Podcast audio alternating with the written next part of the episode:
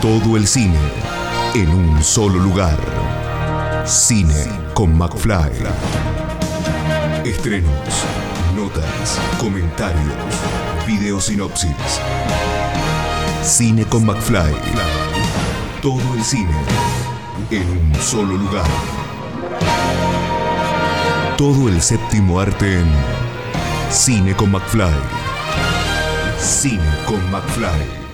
Tenemos posibilidades todavía de eh, seguir viendo películas, estrenos y en este caso óperas primas, porque tenemos eh, esta, a partir de esta semana, porque tenemos un preestreno, pero también vamos a poder disfrutar por la plataforma de cine.ar, eh, como venimos disfrutando tanto desde hace este año y medio casi de pandemia, de grandes estrenos. Y en este caso vamos a poder disfrutar de la película Tarará, que está dirigida por Ernesto Fontán y que primero que nada le agradezco que esté ahí del otro lado para charlar un poquito acerca de su película.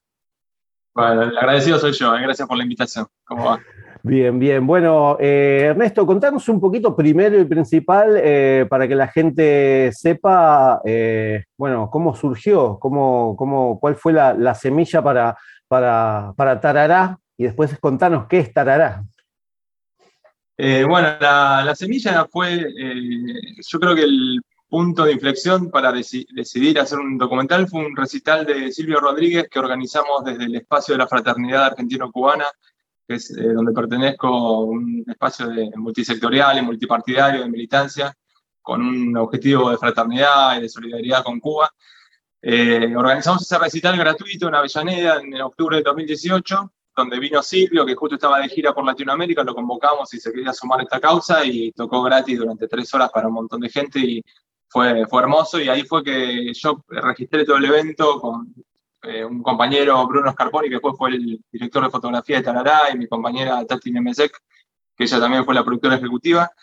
Hicimos todo el laburo de registro audiovisual de esa jornada, eh, después yo, como soy montajista y editor, hice el, como el resumen de la jornada en 15 minutos con un perfil más documental y ahí a Paola Gallo Peláez, que es la presidenta de este espacio, se le ocurrió hacer un documental que cuenta algunas de, las historias de solidaridad que tiene Cuba en su larga tradición internacionalista. Ya eh, tuvo un montón de, ejemplos y decíamos cuál de todos los ejemplos que tenemos podemos usar para eh, desarrollarlo en un largo.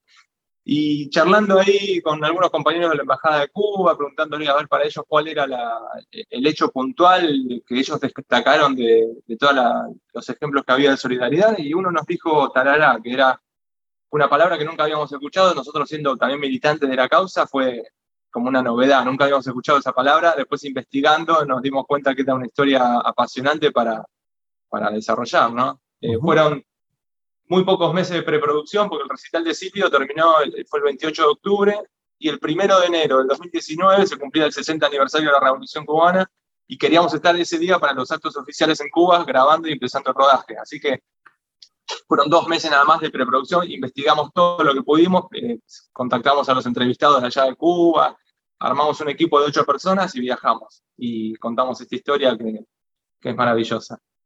Te cuento un poco si querés de qué va, sí, sí, sí, sí, eso más que nada para que la gente, además de, conocer la previa, que te agradecemos, por lo menos aquí de Zona Sur, yo soy de, Avellaneda Quilmes, el, gran recital de Silvio de hace tres años. La, gran mayoría de los militantes de FAC somos de ahí de Avellaneda, de Zona Sur, así que tenemos un cariño muy especial por la zona. Y te contaba que la película trata sobre los más de 26.000 niños y niñas de Ucrania, en la gran mayoría también había de Rusia y de Bielorrusia, que fueron afectados por el accidente nuclear de Chernobyl del año 86 y que a los pocos años se desmoronó el bloque socialista soviético, la URSS desaparece y esos chicos quedan sin atención médica, quedan totalmente desamparados y a Fidel Castro se le ocurre la idea en el año 90 de hacer este programa de atención médico totalmente integral y gratuito que funcionó en la ciudad de Tarará, por eso el nombre de la película, que es muy cerca de La Habana, ahí en Cuba, en donde durante 20 años fueron viajando muchísimos chicos de, de esas zonas para atenderse no solo en la cuestión salud, sino que se les brindó educación, porque se tuvo que armar escuelas para chicos de Ucrania con profesores que hablen eh, ambos idiomas, eh, se les dio eh, excursiones gratuitas por toda Cuba, llamadas gratuitas telefónicas para sus familiares que estaban en, Ucrania. Entonces fue un programa totalmente humanitario, solidario de Cuba para, estos niños que están totalmente sin atención médica.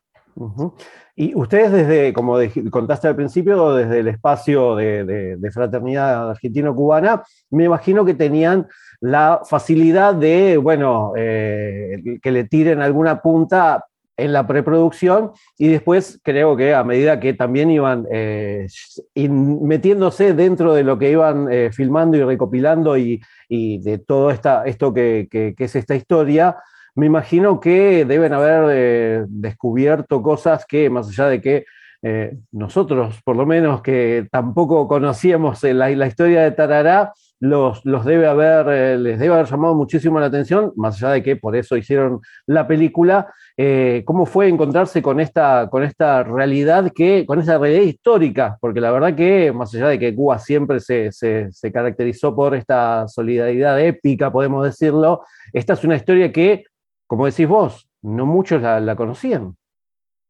Sí, y también no muchos lo conocían porque eh, hay un cerco mediático bajado de arriba de Estados Unidos, que siempre fue el, bicho malo del mundo Cuba, ¿no? Entonces, tampoco quisieron hacer mucha prensa eh, respecto a esta historia los grandes grupos hegemónicos de los medios de comunicación.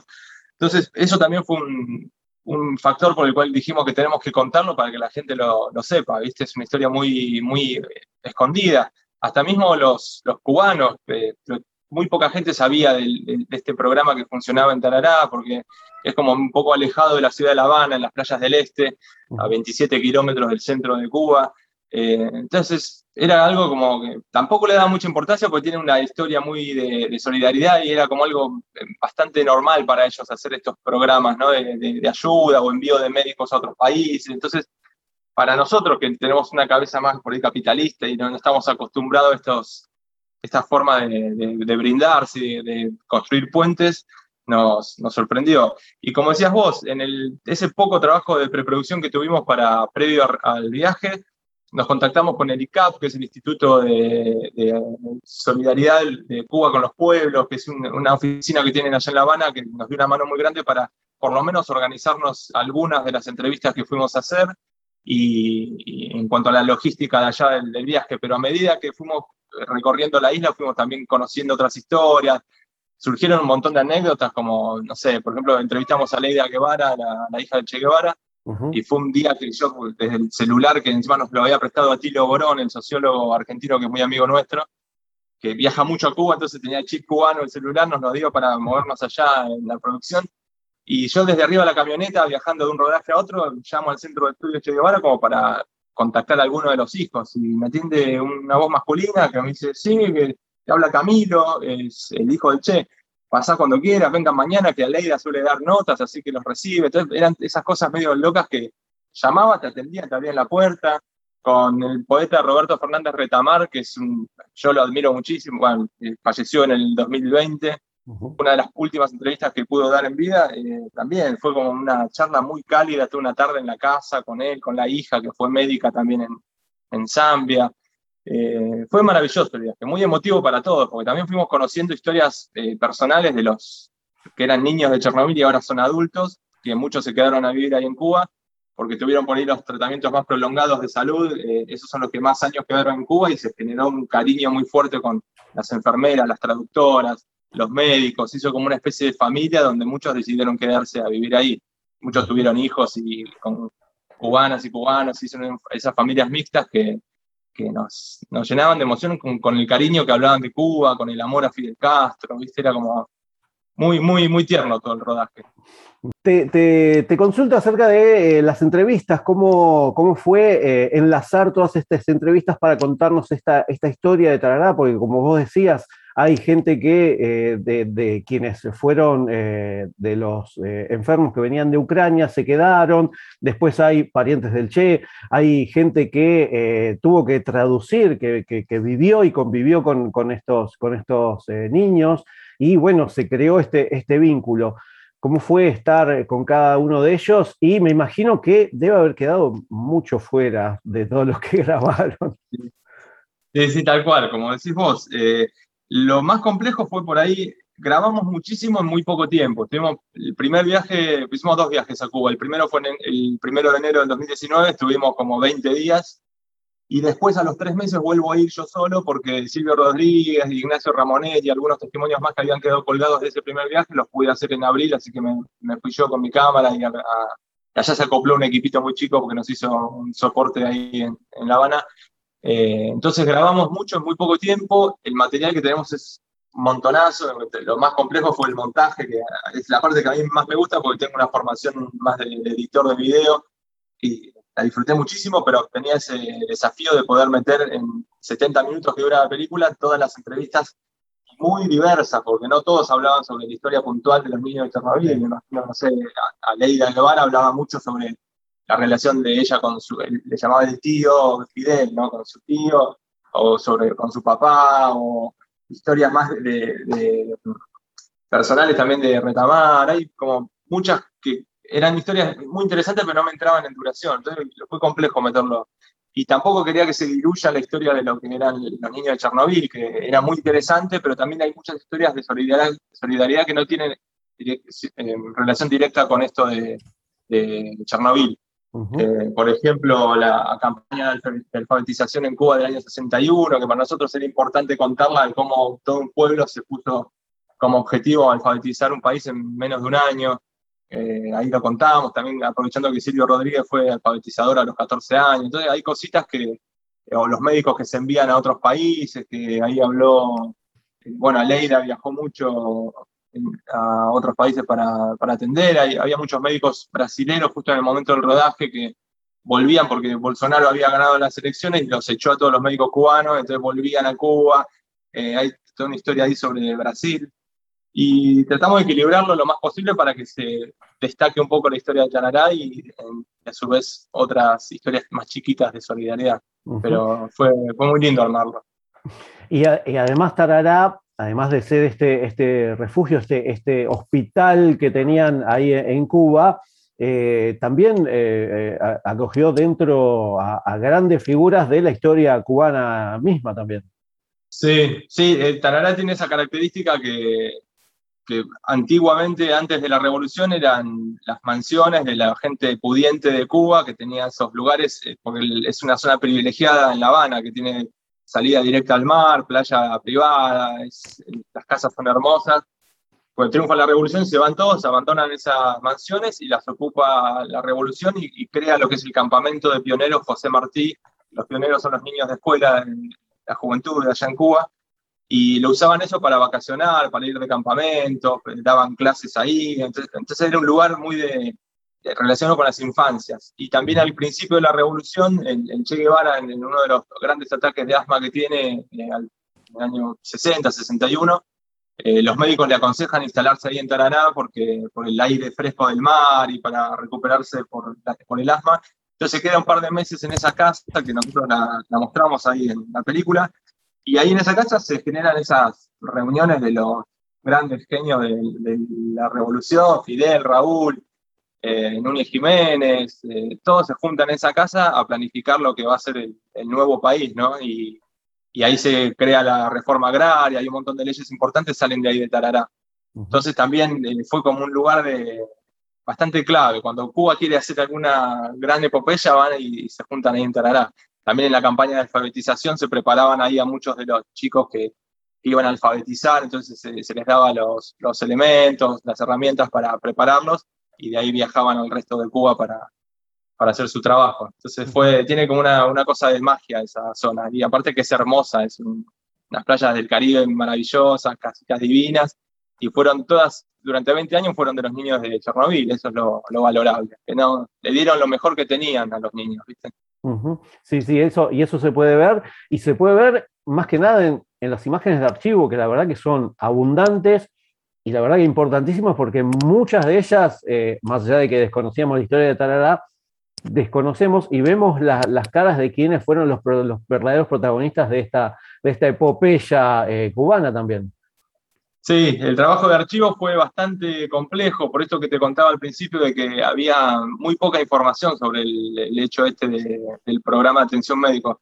Entonces tuvimos que rastrear canales ucranianos, mexicanos, que quizás hicieron un, informe puntual en determinado momento en los años 90. En Brasil también viajó de Redo Globo un, equipo para hacer cosas muy, muy, muy específicas. Y después el diario Granma ya en Cuba tenía bastantes fotos que nos facilitaron, que estuvo interesante. Y también surgen esas cosas que hay, viste, no sé, hoy hace unos meses encontré en internet un fotógrafo que había hecho muchas fotografías ahí en Tarará en principios del 2000 sobre los niños. Lo contacté por internet y se brindó a regalarnos la foto, que una la usamos para el afiche que tengo acá atrás. Entonces, esos, esos héroes anónimos fueron apareciendo también, ofreciendo sus fotos o sus videitos que tenían. Y ahí fue que pudimos reconstruir con material de archivo, que era clave tratar de documentarlo con imágenes todo lo que se iba contando. ¿no? Y Tarará se va a poder ver eh, a partir del 2 de septiembre en Cine Puntuar, en los estrenos, pero también va a tener una, un preestreno, ¿no? Dentro de la semana. Sí. la semana ADN, que es la Asociación de Documentalistas, eh, Productores y Directores de Argentina, que nos convocó para hacer un, un preestreno totalmente gratuito por la plataforma Vivamos Cultura de la Secretaría de Cultura del Gobierno de la Ciudad eh, y es a partir del 24 hasta el 31 de agosto. Ahí se puede ver gratis durante toda esa semana, las 24 horas del día. Y después, para, eso para Argentina. Y después para Latinoamérica, tuvimos la suerte de que nos seleccionen de un festival mexicano, el Festival Internacional de Cine de América, y también va a ser gratis durante un mes por otra plataforma que se llama VIX.com, de corta y latina X, eh, a partir del 26 de agosto hasta el 26 de septiembre. Entonces, vamos a tener como varias instancias donde son estas semanas de estreno y, bueno, para que todos la disfruten. Bien, y para ir finalizando, ¿qué, qué, en qué cosa nueva estás? Si este, este año y medio de pandemia eh, te, te, activó a, generar algo nuevo después de esta, de esta ópera prima. Sí, yo en realidad siempre estoy como muy, muy activo. Yo trabajo en los medios de comunicación hace muchos años. Ahora estoy en Disney laborando de, de montajista hace como nueve años más o menos. Eh, entonces, en paralelo a eso, siempre estoy con otros proyectos. Eh, ahora que termina Tarará esta etapa de, postproducción y arranca su seguidilla de estrenos, pero en paralelo estoy escribiendo dos guiones, en realidad uno eh, más personal sobre un poeta que admiro argentino, multipremiado y que tuvo una historia muy trágica que no quiero adelantar mucho porque estoy escribiendo el guion para hacerlo por ahí el año que viene y otro documental más orientado al Maradona político, al Diego que era amigo de Fidel, de Evo, de Lula, eh, con un perfil más eh, humano y no tan eh, futbolero, digamos. ese lo está, está haciendo un guion un compañero de ahí de FACA, Andrés Pesola. Así que estamos en paralelo escribiendo dos guiones y que lo filmaremos, supongo, el año que viene, pero sin ningún tipo de apuro. Bien, bueno, Ernesto, te agradezco muchísimo la, entrevista y bueno, nada más, seguramente cuando volvamos a la nueva normalidad, ojalá nos crucemos cuando estés eh, presentando en algún cine, aquí en ah. Zona Sur por lo menos, eh, ahí eh, la película en pantalla grande. Dale, dale. Bueno, mil gracias por el espacio, un abrazo grande. Bueno, mil gracias, Ernesto, abrazo. Escucha esta, otras entrevistas y mucho más en el programa radial en vivo de Cine con McFly todos los jueves a las 21 por Radio Aijuna 947 o en aijuna.fm.